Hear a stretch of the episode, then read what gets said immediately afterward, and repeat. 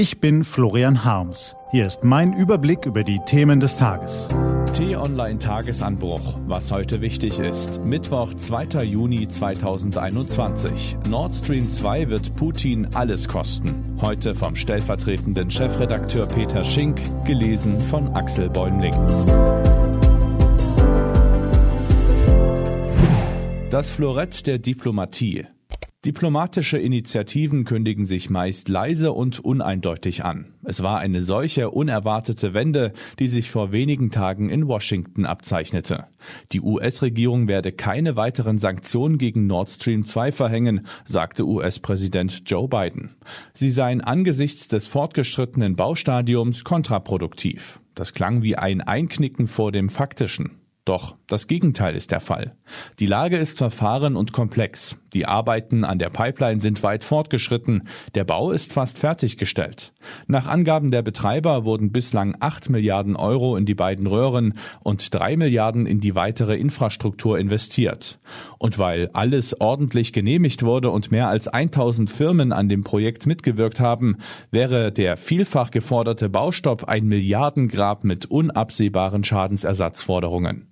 Der öffentliche Widerstand gegen das Projekt ist seit seinem Beginn groß. Vor wenigen Tagen erst sprachen sich 80 prominente Politiker aus aller Welt für ein Moratorium aus. Nahezu zeitgleich forderte die grüne Kanzlerkandidatin Annalena Baerbock einen Baustopp. Sie begründete ihre Forderung damit, das Projekt sei von geostrategischer Bedeutung. In der Tat. Die Pipeline ändert vor allem eines. Für den Export seines Gases braucht Russland den Transit durch die ungeliebten Transitländer Polen und Ukraine kaum noch. Russlands Exporteinnahmen stammen nach wie vor zu 60 Prozent aus dem Öl- und Gasgeschäft. Unsicherheiten beim Export wie 2009 und 2019 will Putin unbedingt vermeiden. Aus diplomatischer Sicht für den Westen eine großartige Chance.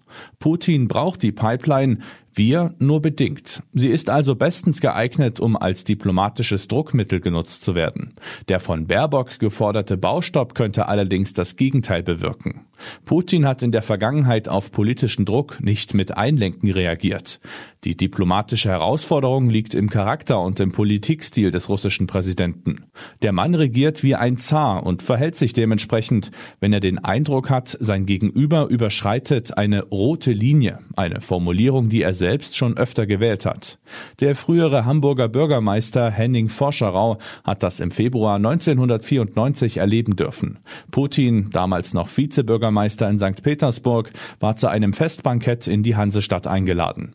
Die Festrede hielt der damalige Staatspräsident Estlands Lennart Meri. Er beschuldigte die russische Staatsführung vor hunderten geladenen Gästen, sie wollte wieder die Vorherrschaft im Osten an sich ziehen. Putin wirft daraufhin seine Serviette auf die Festtafel und marschiert lauthörbar über das knarzende Parkett aus dem Saal. Forscherau wirft er noch einen verächtlichen Blick zu, schilderten Augenzeugen. Die Reaktion ist eine Mischung aus Putins Persönlichkeit und russischem Nationalstolz. Wenn er sich geschwächt oder unter Druck sieht, reagiert er mit Aktion und Gegendruck. Bundeskanzlerin Angela Merkel hat während ihrer Amtszeit abgeleitet, man müsse immer versuchen, im Dialog zu bleiben. Putin dankte das Angebot im Gegenzug mit ständigen Grenzüberschreitungen, auch sehr realen. Der Einmarsch in die Ukraine, die Beeinflussung der US-Präsidentschaftswahl 2016, der Mord im Tiergarten, die versuchte Ermordung von Alexei Nawalny. Die Liste ist lang und unerträglich. Es wird also Zeit für eine Antwort, die von Putin verstanden werden kann. Sie muss lauten, wir können Partner sein, wenn wir uns auf gemeinsame Spielregeln einigen. Eine Verletzung dieser Spielregeln hat unmittelbare Folgen. Es macht den Anschein, die beiden Regierungen versuche in diesen Tagen an so einer Mechanik zu arbeiten. Am 16. Juni treffen sich beide Präsidenten in Genf zu einem Gipfeltreffen. Davor tourt Biden durch Europa. Im Vorfeld seiner Reise kommen am heutigen Mittwoch hochrangige deutsche Regierungsvertreter zu Gesprächen in Washington an, unter der Leitung von Merkels außenpolitischen Berater Jan Hecker und ihrem Wirtschaftsberater Lars Hendrik Röller. Weil Washington auf Sanktionen verzichtet hat, erwartet man von den deutschen Emissären nun ein substanzielles Entgegenkommen beim Thema Nord Stream 2. Das könnte so aussehen. Die Pipeline wird zu Ende gebaut. Sie wird aber erst in Betrieb genommen, wenn Putin in noch zu definierenden Punkten seine Politik ändert. Letztlich wird Putin auf so einen Deal nur eingehen, wenn er sich davon einen Vorteil für seinen eigenen Machterhalt verspricht. Dem Florett der Diplomatie muss gelingen, dass Putin gestärkt hervorgeht oder sich so fühlt und im Gegenzug den Eindruck hat, er habe dafür nicht zu viel geben müssen. Das gilt in der Diplomatie für beide Seiten, also auch den Westen. Leicht wird uns das nicht fallen. Was heute wichtig ist. Die T-Online-Redaktion blickt heute für Sie unter anderem auf diese Themen. Die grüne Achillesferse. Annalena Baerbock, die Kanzlerkandidatin der Grünen, hat es nicht leicht. Ihren Vorschlag, die Benzinpreise um 16 Cent anzuheben, kritisierte die Linke gestern als unerträgliche Arroganz gegenüber Menschen mit geringem Einkommen. Mangelnder Rückhalt. Die neuen Online-Termine für Kirchenaustritte beim Amtsgericht Köln sind Anfang diesen Monats zum ersten Mal nicht innerhalb weniger Stunden ausgebucht. Es mangelt an Rückhalt für den, der Fälle sexuellen Missbrauchs aufklären will und muss. Und dann gab es gestern ein Erdbeben im Sport. Karl-Heinz Rummenigge geht.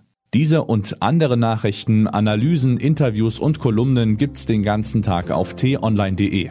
Das war der T-Online Tagesanbruch vom 2. Juni 2021, produziert vom Online-Radio und Podcast-Anbieter Detektor FM. Immer um kurz nach sechs am Morgen zum Start in den Tag. Ich wünsche Ihnen einen frohen Tag. Ihr Florian Harms.